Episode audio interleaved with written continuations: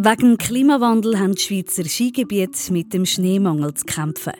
Das hat man im letzten Winter gut gesehen, wo gerade kleinere und tiefer gelegene Skigebiete früher vor dem offiziellen Saisonende haben ihre Skilift abstellen.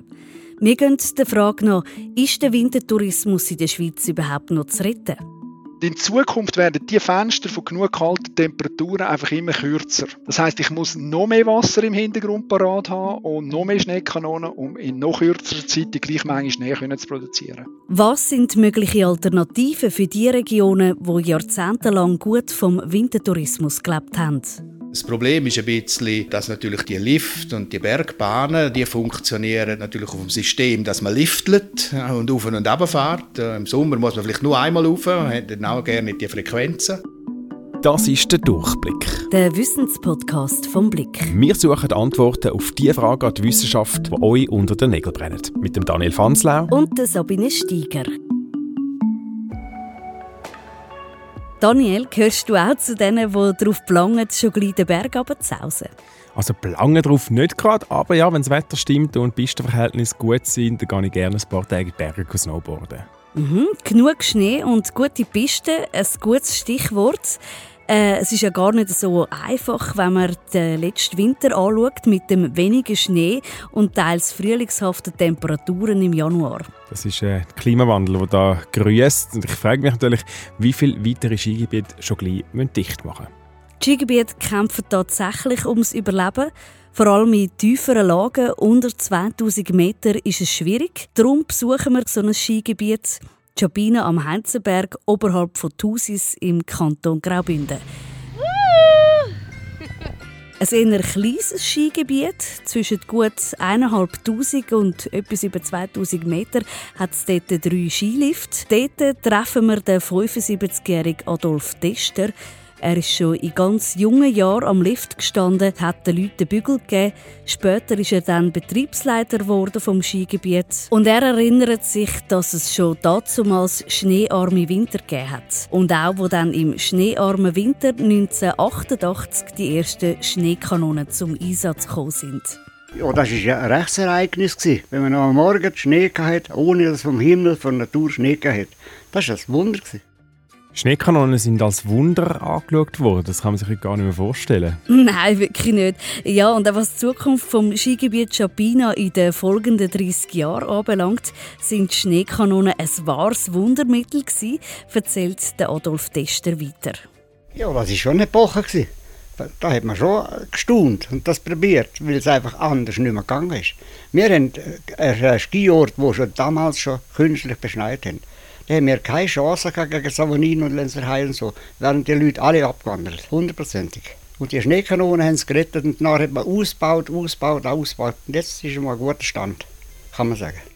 Auf einem guten Stand, das heisst 22 Schneekanonen und Schneelanzen und drei Pistenfahrzeuge. Er redet von einem guten Stand, aber kann so ein tiefer gelegenes Skigebiet unter 2000 Meter im Zeitalter vom Klimawandel damit längerfristig wirklich überleben? Ja, diese Frage ist berechtigt. Es gibt zahlreiche Beispiele von Skigebieten, die in den letzten Winter wegen dem Schneemangel das Ende der Fahnenstange erreicht haben und den Betrieb haben müssen einstellen damit sich die Skigebiete richtig auf die Zukunft einstellen können, befasst sich das Institut für Schnee- und Lawinenforschung Davos, SLF, mit der Zukunft vom Winter. Also was sicher klar ist, die Schneefallgrenze die steigt, es schneit also immer weniger weit runter. Genau, und damit wird die Schneedecke an den meisten Orten immer dünner und die Skisaison allgemein kürzer.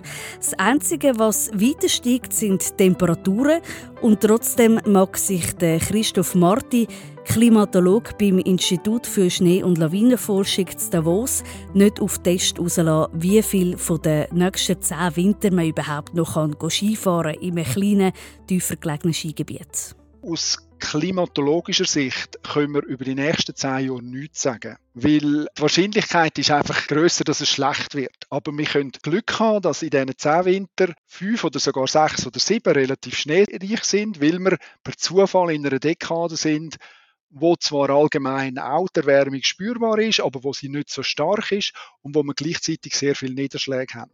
Und dann ist ein Gebiet wie Chopina zwischen irgendwie 1400 und gut 2000 Meter, hat dann im Normalfall eigentlich genügend Schnee. Der Christoph Marti ist einer der Wissenschaftler am Schnee- und Lawinenforschungsinstitut Davos, der versucht, immer präzisere Modelle zu entwickeln, um voraussagen wie viel natürlicher Schnee es in Zukunft noch wird haben. Und was sind da die wahrscheinlichsten Szenarien? Die Grenze von schneesicheren Gebieten verschiebt sich nach oben. Also weil die Temperaturen steigen, gibt es an vielen Orten weniger Schnee und dafür mehr Regen. Es kommt natürlich bei so langfristigen Modellen immer darauf an, ob es uns Menschen gelingt, die klimaschädlichen Faktoren anzupacken und zu reduzieren oder nicht.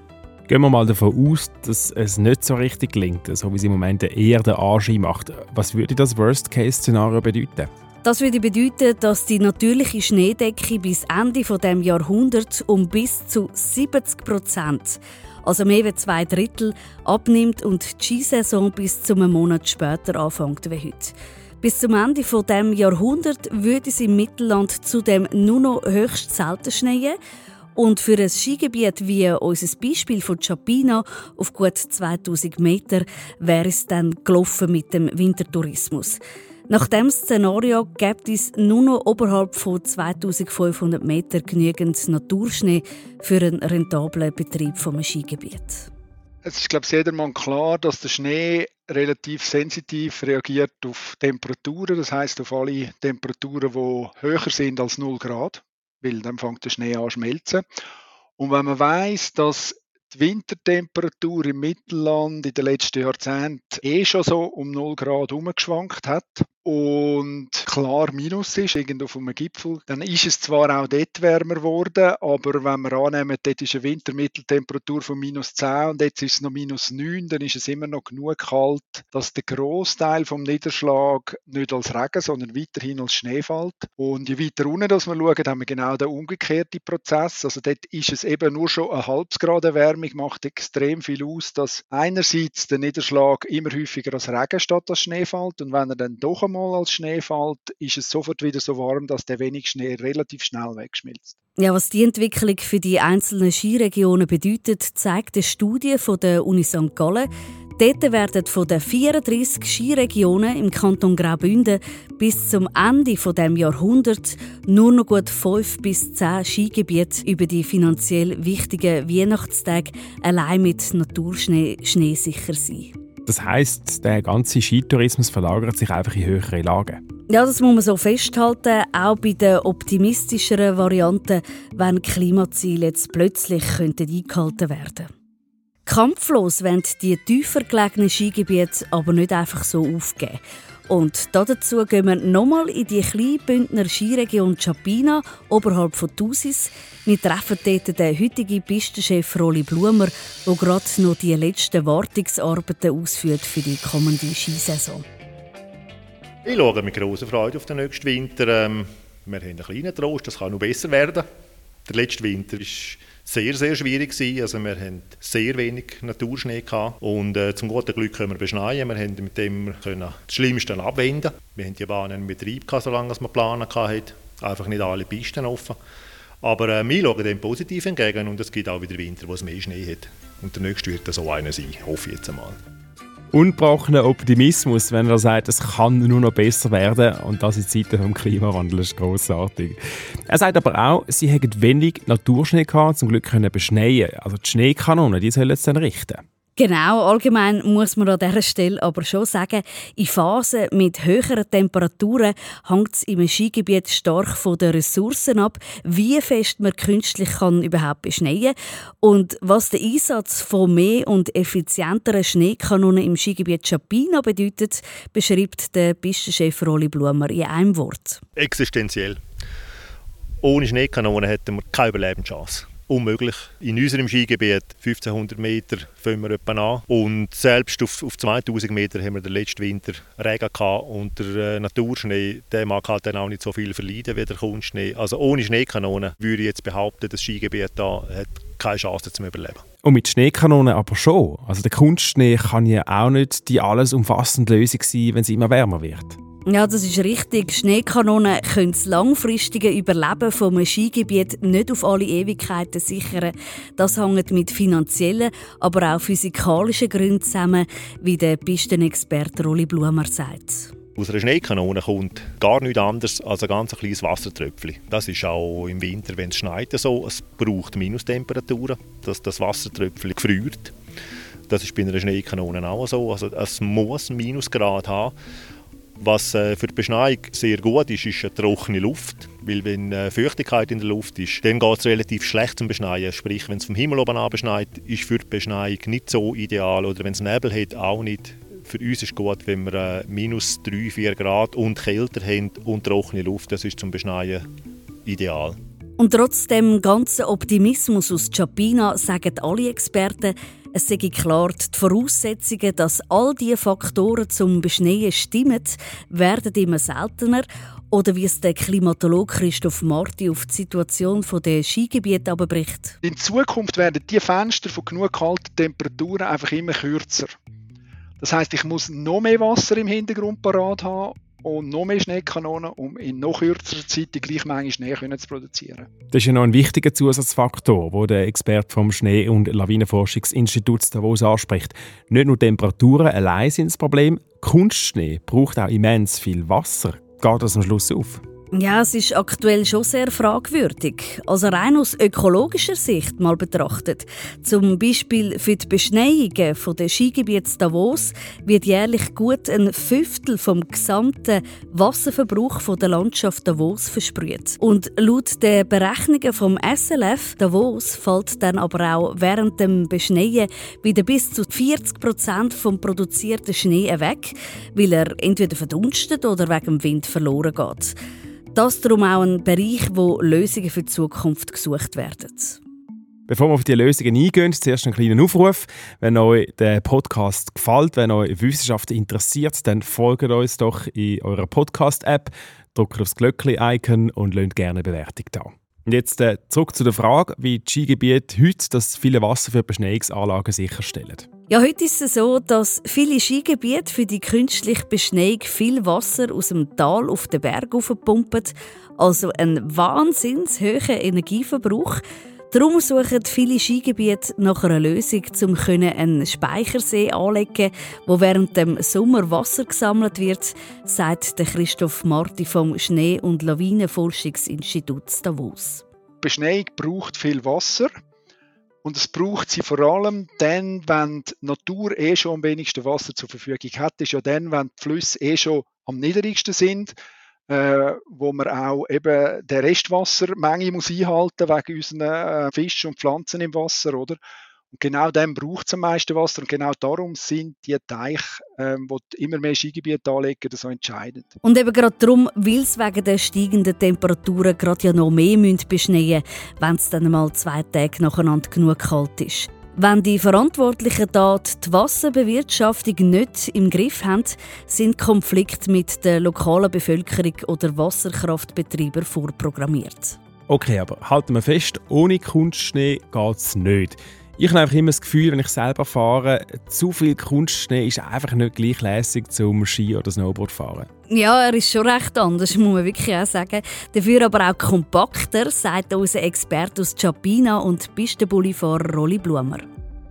Man sagt so 10 cm Kunstschnee ist etwa gleich wie ein Meter Naturschnee. Und das sieht man auch, wenn wir künstlich beschneien. Und ähm, du hast am Morgen einen, einen grossen Hügel Kunstschnee, auf dem kannst du rumlaufen und du sinkst keinen Zentimeter ein. Der ist sehr, sehr kompakt und der trotzt natürlich halt dann auch der Sonne und der Temperatur ganz anders als Naturschnee. Zum Skifahren ist er aggressiver, man muss bessere Kanten haben, besseres Material, das hat man heute aber natürlich auch. Ist das so? Hat man heute wegen der zunehmend anderen Schneeverhältnisse auch anderes Material? Ja, das Verdichten und Planieren vom Schnee ermöglicht es, dass heute immer mehr neue Sportgeräte wie Ski und Snowboards mit einer starken Taillierung hergestellt werden, wo bei dem harten Kunstschnee besser sind. Aber gerade weil der Schnee so komplex geworden ist und das Material anders ist, sind auch die Pistenchefs immer mehr in der Verantwortung. Die Pisten dürfen weder zu weich noch zu hart und natürlich auch nicht zu easy sein. Wie können Sie da die optimale Piste präparieren? Hey, Es ist eine Philosophie für sich. Mhm. Am Schnee- und Lawinenforschungsinstitut Davos haben sie dafür sogar ein eigenes Handbuch herausgegeben für wow. Praktiker, heisst es. Mhm. Ja, man muss auch sagen, dass der kompakte Kunstschnee auch Schäden in der Vegetation und im Boden kann hinterlassen kann. Gerade in einem sensiblen Gelände wie zum Beispiel einem Hochmoor oder einer Magerwiese. Kommt es da auch auf Pistenfahrzeuge selber drauf an? Auf jeden Fall, je moderner, desto einfacher. Und um mit dem schwindenden Schnee ein haushälterischer umzugehen, werden immer mehr auch Pistenfahrzeuge aufgerüstet, sagt der Pistenchef und Pistenbullifahrer von Chapina, der Rolli Blumer. Das ist das sogenannte Snowsat heißt das. Das ist ein äh, Schneehöhenmesssystem, das auf dem Pistenfahrzeug installiert ist. Und äh, da sieht dann der Fahrer genau, wie viel Schnee er unter der Maschine hat. Und das ist sicher sehr eine, eine coole Sache, eine gute Sache. Aber wenn man das Skigebiet noch so gut kennt, irgendwann einmal weiß nicht mehr, welcher Hügel ist wirklich Schnee und welcher Hügel ist Natur. Und da siehst du wirklich sehr gut, wie viel Schnee unter der Maschine hast. Und das mit dem Schnee, den du hast, kannst du, äh, den kannst halt gezielt reinsetzen. Und früher auch schon, wenn du siehst, oh, da habe ich nur 10 cm, dann kannst du mal ein bisschen wieder etwas äh, mitnehmen von einem Loch, wo es halt vielleicht 30, 40, 50 cm oder noch mehr hat. Allgemein muss man also sagen, in den letzten Jahren ist es immer deutlicher geworden, wie wertvoll die Ressource Schnee ist. Darum wollen doch viele Regionen den Schnee, wo es schon haben, möglichst können aufbewahren Du sprichst sogenannte Snow Farming an, also Schnee über den Sommer zu lagern. Das heißt eigentlich nichts anderes, wie den Schnee zu pflegen, erklärt der Schneeexperte vom Schnee- und Lawinenforschungsinstitut Davos, Christoph Marti. Da gibt es verschiedene Arten von, von Schneepflege, von Snow Farming. Angefangen hat das eigentlich, indem man Depots gemacht hat mit letztjährigem Schnee. Also sprich, Mitten im Winter, wenn es genug kalt ist, macht man Depots. Das ist vor allem im Langlauf. Also man tut Schnee auf Vorrat produzieren und tut den nachher während dem Winter oder eigentlich im Frühling dann spätestens, bevor es warm wird, tut man ihn zudecken, damit man ihn im Herbst wieder ausbringen kann, damit man eben nicht abhängig ist von genug kalten Temperaturen im Herbst, dass man einen definierten Saisonstart hat. Im Normalfall macht man so eine 50 cm dicke Isolationsschicht mit Sackmehl oder mit Isolationsmatte wie auf dem Bau, mit der Idee, dass die Sonnenstrahlung reflektiert wird, so wie man auch die Gletscher abdeckt. Er hat gesagt, das mache ich vor allem im Langlauf, das ist mit der ganzen Skipiste. Ja, dafür ist es völlig ungeeignet. Man kann nicht ganze Pisten so kultivieren, das wäre zu viel und auch zu teuer. Das wollte ich fragen. Es steht und fällt irgendwann ja mit den finanziellen Mitteln, die ein Skigebiet überhaupt noch zur Verfügung hat. Ja, und da haben gerade auch kleinere Gebiete weniger Spielraum. Jeden Winter geben darum weitere Skigebiete auf, wie beispielsweise der Sommer Sattelhoch Stuckli im Kanton Schweiz mit einem Verlust von 163.000 Franken. Und trotzdem gibt es auch dort noch die, die auf eine neue Lösung hoffen, den Skibetrieb in irgendeiner Form doch noch zu retten. Die, die noch weiterkämpfen, geben sich immer optimistisch, so als Chapina. Ja, wir haben ein bisschen noch. Also, man hat sicher zum richtigen Zeitpunkt eben in Beschneiung investiert. Man hat dadurch die Schneesicherheit gehabt. Und durch die Schneesicherheit haben wir auch immer die Leute gehabt, die äh, auf die Alpine gekommen sind, Skifahren. Und was man auch sagen muss, wir haben natürlich nur Schlepplift. Das haben sie uns auch immer gesagt, bleibend am Boden, gehen nicht in die Luft. Dann haben wir eine Chance auf dem Markt. Durch das, dass wir Schlepplift haben, können wir auch eben die Tageskartenpreise einigermaßen günstig behalten und äh, haben dadurch natürlich eben auch Familien, die zu uns kommen, Skifahren und so haben wir eigentlich, selbst im Winter wie letztes Jahr, wo es sehr, sehr wenig Schnee hatte, haben wir doch nicht schwarze Zahlen schreiben und ähm, viel schlimmer kann es nicht mehr werden. Also ich glaube, da haben wir schon eine Chance. Also ich fasse mal zusammen. Es gibt verschiedene Szenarien, wie sich der Winter wird entwickeln. Es wird schneeärmere Winter geben, vor allem unter 2000 Meter. Man kann das Ganze ein bisschen mit einer guten Pistenpflege aufhalten, also Kunstschnee einsetzen, besseres Pistenmanagement oder gezieltes Einsetzen von Snowfarming. Aber irgendwann ist doch das alles nur noch Pflästerli-Politik. Mm, bei allem Optimismus, ja, der Klimawandel zeigt einen anderen Weg auf. Darum sind Bergregionen wegen der sinkenden Schneesicherheit immer mehr dran, die rückläufigen Besucherzahlen im Winter durch verschiedene Angebote im Sommer zu ersetzen. Der Wandel müsse jetzt passieren, auch wenn die Realität nur ein anderes Bild zeigt. Das sagt Stefan Forster. Er ist Professor für Tourismus und Nachhaltigkeit am Institut Umwelt und natürliche Ressourcen von der Zürcher Hochschule für angewandte Wissenschaften ZHW. Er leitet dort den Bereich Tourismus und nachhaltige Entwicklung mit der Forschungsgruppe Center da Capricorns im bündnerischen Wergenstein. Viele äh, verschließen natürlich die Augen davon, auch, dass es jetzt äh, in eine andere Richtung geht und eigentlich mittlerweile auch unbestritten hat ja auch die Zeit gegeben, wo man das noch bestritten hat oder auch, auch gesagt hat, ja, das kommt gar nicht so schlimm und so. Aber heute ist ja ein grosser Konsens, äh, dass eigentlich das mit dem Skifahren oder mit dem Wintersport, mit der Schneesicherheit eine grosse Schwierigkeit wird sein in den nächsten Jahrzehnten. Und äh, die Augen verschliessen davon tut man natürlich, weil das über Jahrzehnte ein sehr gutes Erfolgsmodell war. Das ist ja verständlich, gerade wir als Berg- und Skination. Alles fährt Ski, alles fährt Ski, die ganze Nation. Alles Ski, alles Ski, Mama, der Papa, der Sohn. Es gibt halt nichts Schönes, juhe, juhe, als Sonne, Ski, Berge und Schnee. Es gibt halt nichts Schönes, juhe, juhe, als Sonne, Ski, Berge und Schnee. Die Wehmut und das Verdrängen von der düsteren Zukunft kann der Tourismusprofessor Forster grundsätzlich nachvollziehen. Ja, es ist so ein bisschen DNA vom äh, alpinen grossen Tourismus, der nach dem Zweiten Weltkrieg eingesetzt hat. Der hat eigentlich äh, jahrzehntelang super funktioniert, hat auch in diesen Regionen Wertschöpfung gebracht, hat Leben ermöglicht auch in diesen Regionen, muss man sagen. Ist jetzt gerade auch was die Schweiz angeht, äh, unglaublich stark verankert auch in der Gesellschaft, als Mythos, als Skifahrernation, wo die Schweiz ist.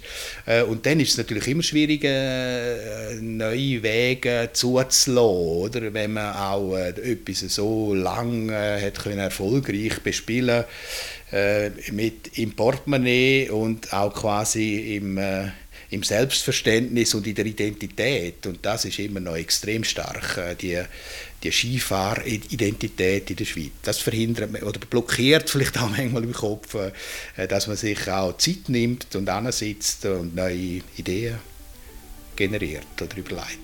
Und eben, wir haben es ja auch schon erwähnt, es gibt genug Beispiele, wo die Liftscheine müssen abstellen müssen. Also was soll oder kann man sich denn da noch für neue Ideen überlegen? Du hast gesagt, oder respektive der Tourismusprofessor Stefan Forster hat gesagt, eine Möglichkeit sei, kritische Angebote im Winter durch neue Angebote im Sommer zu setzen. Wie sieht das konkret aus? In vielen Skiregionen macht man das Geld mit den Ski- und Sesselbahnen. Und von dem reinen Liftgedanken müssen wir wegkommen, sagt Stefan Forster. Das ist manchmal, finde ich, der Fehler. Äh, und weil dann wird es äh, ganz schwierig, äh, weil das betriebswirtschaftlich dann ganz viele Faktoren hat mit den eben klimatischen Veränderungen, wo es schwierig ist, das im luftleeren Raum weiterhin zu betreiben. Also man muss eigentlich strategisch und in der Positionierung, in der Angebotsentwicklung äh, muss man wegkommen von der rein betriebswirtschaftlichen Liftbetrachtung in eine regionale Destinationsbetrachtung und überlegen, was machen wir da in Zukunft, wenn es nicht mehr so viel Schnee hat. Äh, wie können wir das nachhaltiger im Sinne von einem Ganzjahrestourismus aufbauen und dann äh, eigentlich mit allen Leistungsträgern diskutieren, welche Rolle spielen sie in dieser neuen Idee. Äh, und dort hat dann der Lift durchaus auch wieder eine Berechtigung. Leider setzen die meisten aber immer noch unisono auf sogenannte tote Pferd oder die jahrzehntelange Cash-Cow, den Skitourismus. Das Skidestinationssterben dürfte darum auch diesen Winter weitergehen. Das Problem ist ein bisschen, äh, dass natürlich die, gerade jetzt die, die Lift und die Bergbahnen, die funktionieren natürlich auf dem System, dass man liftlet und auf und ab fährt. Äh, Im Sommer muss man vielleicht nur einmal rauf, hat dann auch gerne die Frequenzen. Äh, das ist sicher ein Problem. Also dort muss man vielleicht auch dann sich überlegen, äh, was gibt es noch für Alternativen äh, nebst dem Lifteln und dem Bergbändeln, wenn es jetzt um eine ganzheitliche Betrachtung geht von so Tourismusregionen. Das sind, sind so Möglichkeiten. Vielleicht könnte man auch im Winter schauen, gibt es Alternativen. Es machen da schon verschiedene. Wenn es jetzt nicht so viel Schnee hat, was gibt es da für Möglichkeiten? Da gibt es ja auch eine grosse Differenzierung im Nachfragesegment. Also es längst nicht mehr alle Leute wollen Skifahren, die wollen auch Winterwandern, die wollen Schneeschuh laufen, die wollen vielleicht eher auch im Bereich Skitouren äh, etwas machen. Also dort, dort gibt es auch noch Felder, auch im Winter, denke ich, wo durchaus Alternativen bieten äh, zum klassischen Ski-alpinen Modell. Gibt es ein Beispiel von sogenannten Erfolgsmodellen, also wo da den Turnaround geschafft haben und von dem reinen Liftgedanken weggekommen sind, wie es Stefan Forster beschreibt? Ja, ein Vorzeigebeispiel vom nachhaltigen Bergtourismus, der nicht mehr nur im Winter stattfindet, ist für den ZHW-Professor Stefan Forster die Klangwelt im Toggenburg.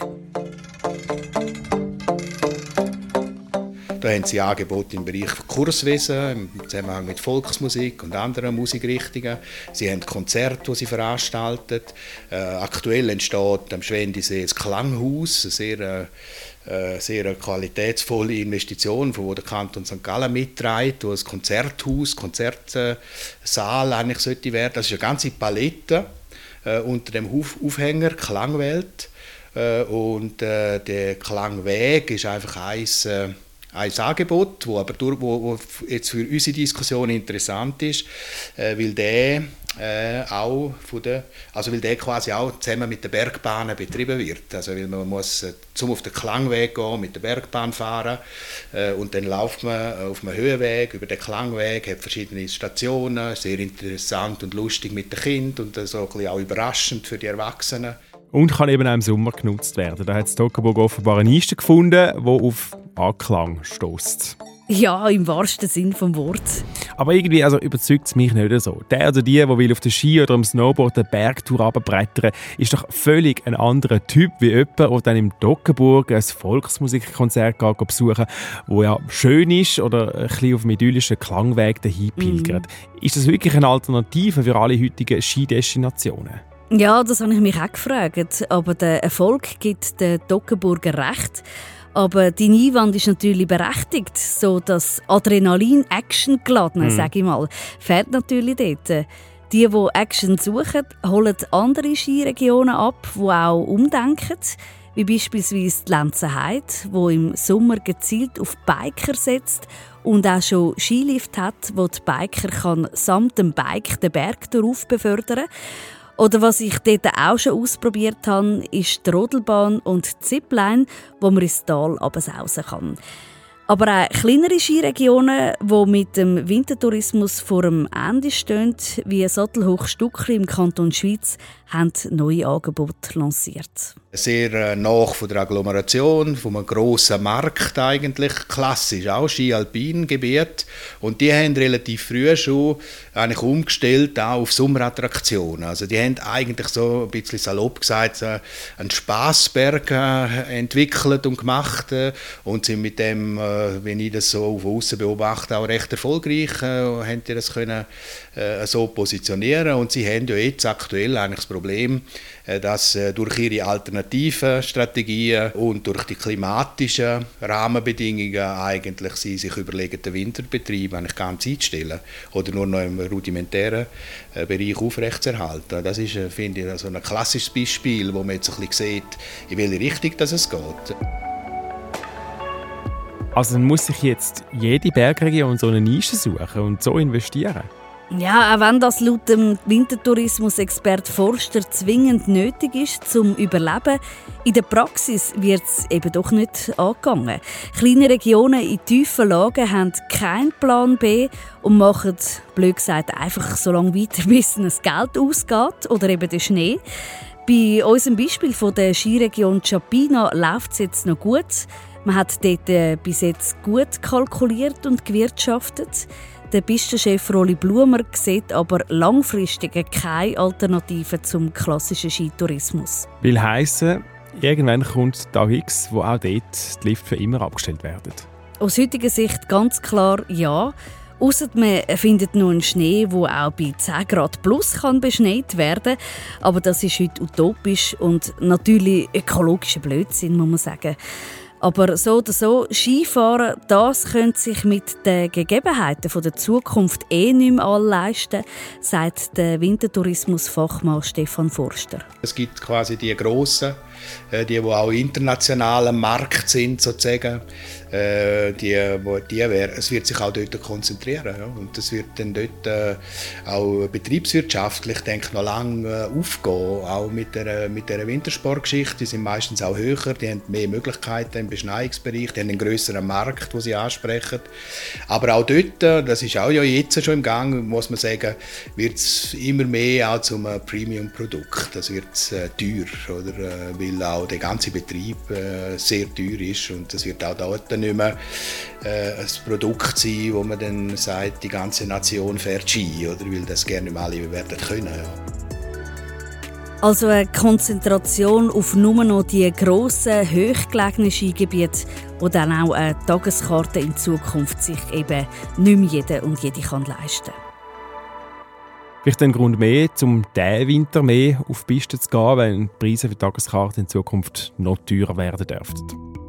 Und mit dieser teils hoffnungsvollen und teils düsteren Prognose zur Zukunft vom Wintersport sind wir für heute am Ende vom Durchblick angekommen. Das nächste Mal geht es zwar nicht bergtour ab, wir geben aber nochmal Vollgas. Es geht nämlich um Tempo, Tempo, Tempo. Alles wird immer schneller, egal ob das Internet, das E-Bike oder ein schneller Flirt in der Dating-App. Aber was macht das ganze Tempo mit uns? Und kommen wir überhaupt noch mit? Tschüss, sagen für heute, Daniel Fanslau und Sabine Steiger.